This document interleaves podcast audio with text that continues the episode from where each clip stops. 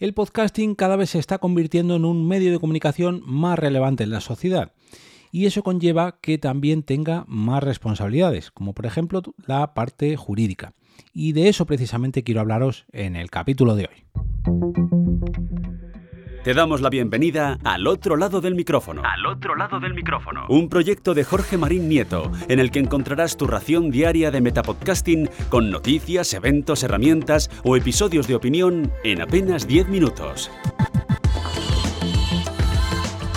Hola, mi nombre es Jorge Marín y esto es Al otro lado del micrófono, un metapodcast diario en el que traigo noticias, curiosidades, herramientas, consejos o artículos relacionados con el podcasting que creo que os pueden ayudar en vuestra carrera como podcaster o oyentes un poco hardcore de podcasting. Hace unos días el compañero Chus Pariente me compartió un enlace muy pero que muy interesante, a la par de completo, ni más ni menos que una guía sobre varios aspectos jurídicos que afectan a la creación y difusión de podcasts. Y hoy quiero hablaros de esta guía que precisamente em, nos ayuda y creo que nos completa esta parte que muchos podcasts o muchos podcasters tenemos dejada de lado y deberíamos tenerla en cuenta.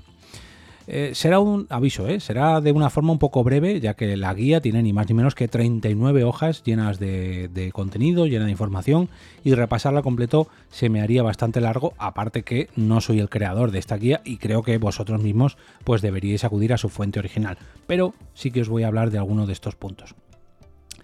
Desde la fundación de la firma e inauguración como despacho boutique especializado en nuevas tecnologías, media y propiedad actual, perdón, y propiedad intelectual en 1997, Ecija, la compañía creadora de este informe, es la firma de referencia en España en derecho de TMT, tecnología, medios y telecomunicaciones, habiéndose consolidado en el puesto número uno como firma full service.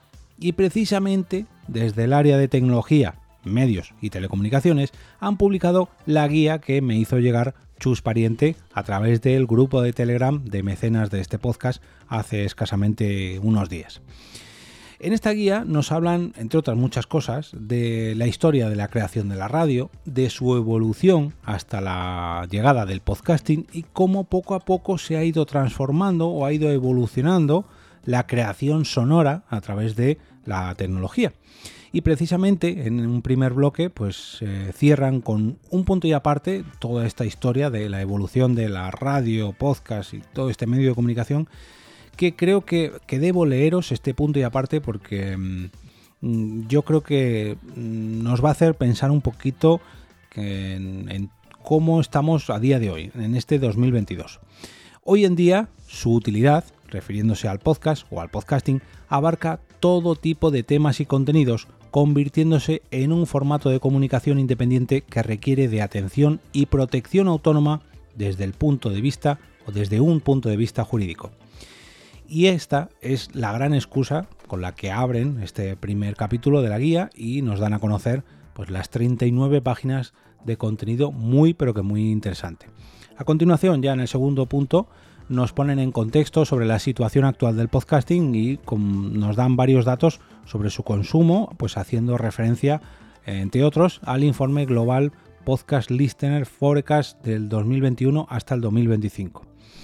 Eh, realizado por eMarketer, donde se estima que a lo largo de este año, el 2022, el número de oyentes va a crecer un 11% más, solamente en un año. Porcentaje que aumentará hasta el 32% cuando se cumpla esta previsión que han hecho en el 2025, o sea, en los próximos tres años. Siendo además nuestro país, España, uno de los países en los que más se va a notar este crecimiento. Yo creo que todos lo hemos notado, pero hasta que no aparecen estos informes muchos de nosotros no nos damos cuenta.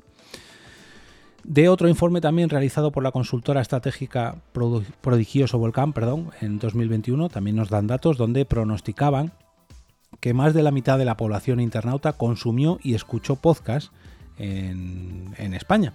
Y en este formato además pues agregan varios datos. Eh, del 42% en 2019 al 47% en 2021, no, perdón, en 2020, hasta el 53% de los internautas que hayan consumido podcast en el 2021. E incluso nos, reflejan un poco las temáticas en estos tres años, la evolución de estos tres años, por ejemplo, en los podcasts de entretenimiento pasan del 41,5% al 44, sí, 44,4% de consumo. En el caso del humor ha caído un poquito, pero no mucho, del 35% al 34,6%. Y en la cultura, por ejemplo, hemos pasado del 33,3% al 34%.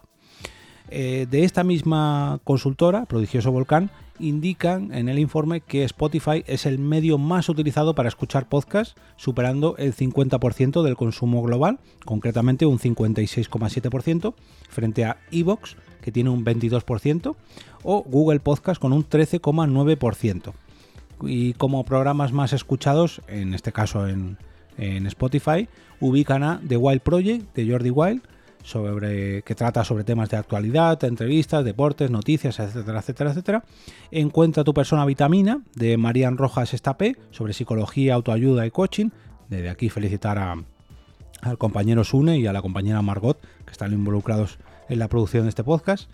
Eh, estirando el chicle de humor y actualidad, entiende tu mente.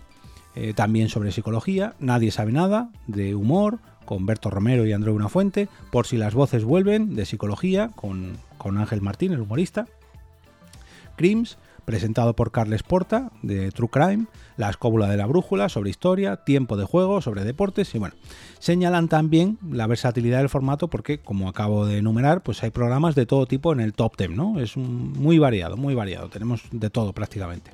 Y también marcan la, evolución que ha tenido el formato para encontrar sinergias entre los podcasts, las series de televisión, los libros, la televisión, el teatro o los shows en vivo.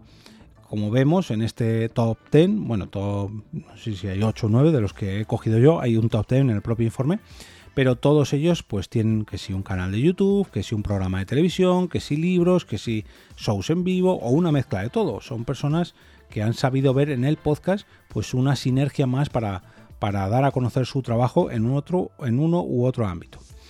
Pero bueno, ahora sí, vamos a mancharnos las manos de harina, ya que estos datos, pues más o menos mm, los que estamos un poco metidos en el mundillo, mm, si no los conocemos al, al, detalle, pues nos los imaginamos un poco, porque lo tenemos en nuestro día a día, en todos los rankings de podcast y lo vemos en varios informes a lo largo del año. Pero ahora hemos venido a hablar sobre aspectos jurídicos del entorno del podcasting.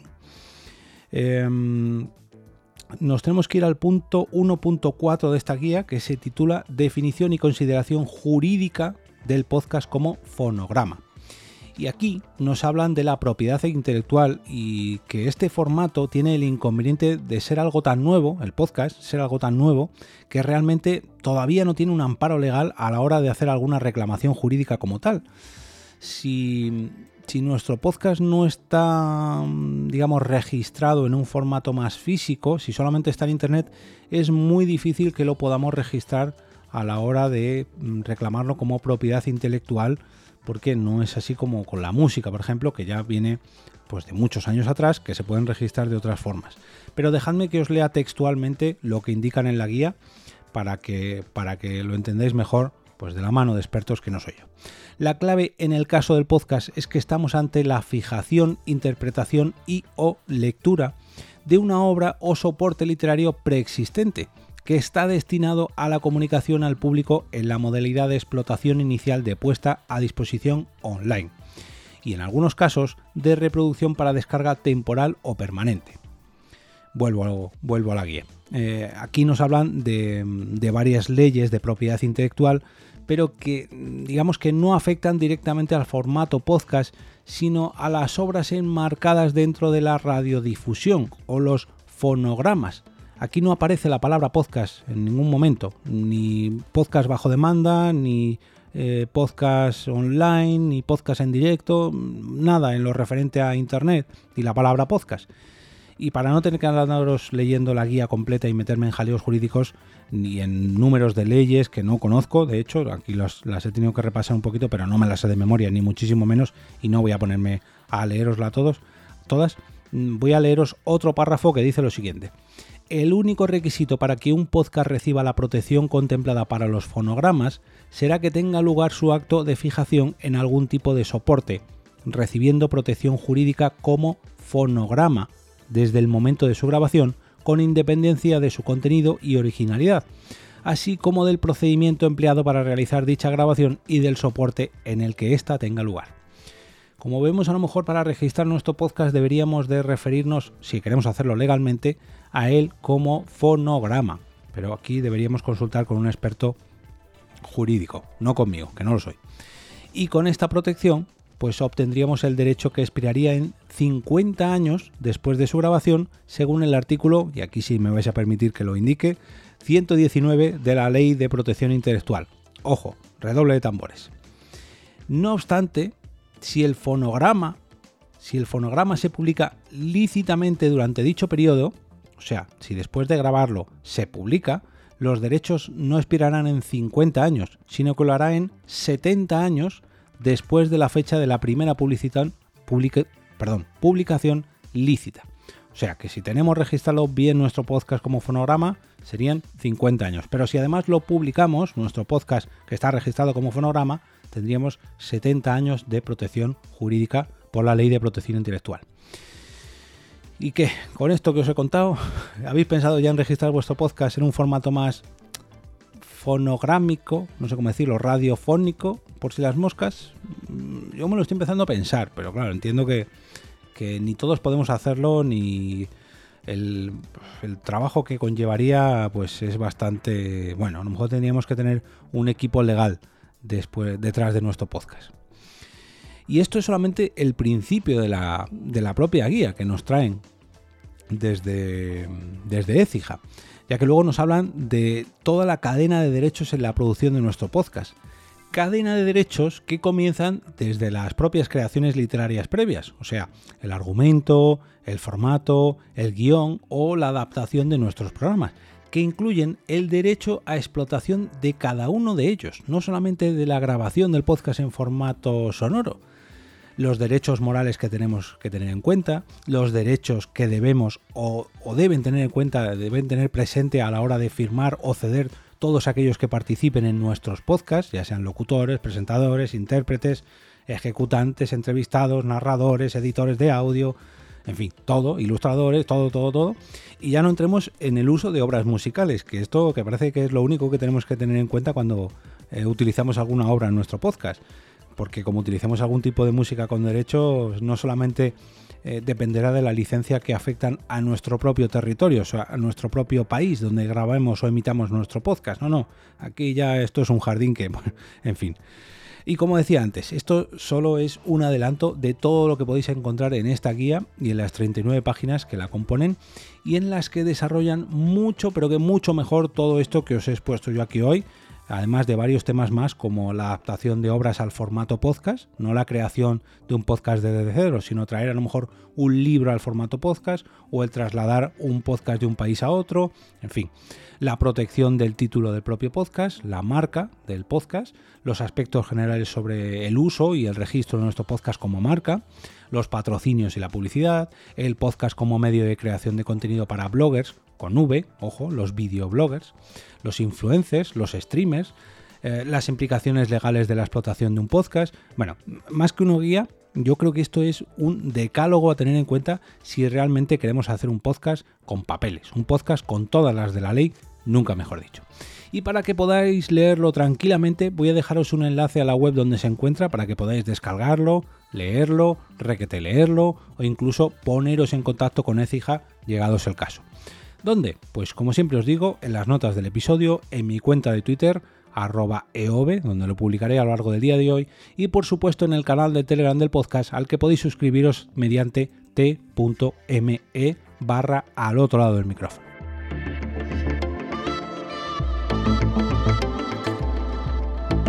Y ahora me despido y como cada día regreso a ese sitio donde estáis vosotros ahora mismo, al otro lado del micrófono.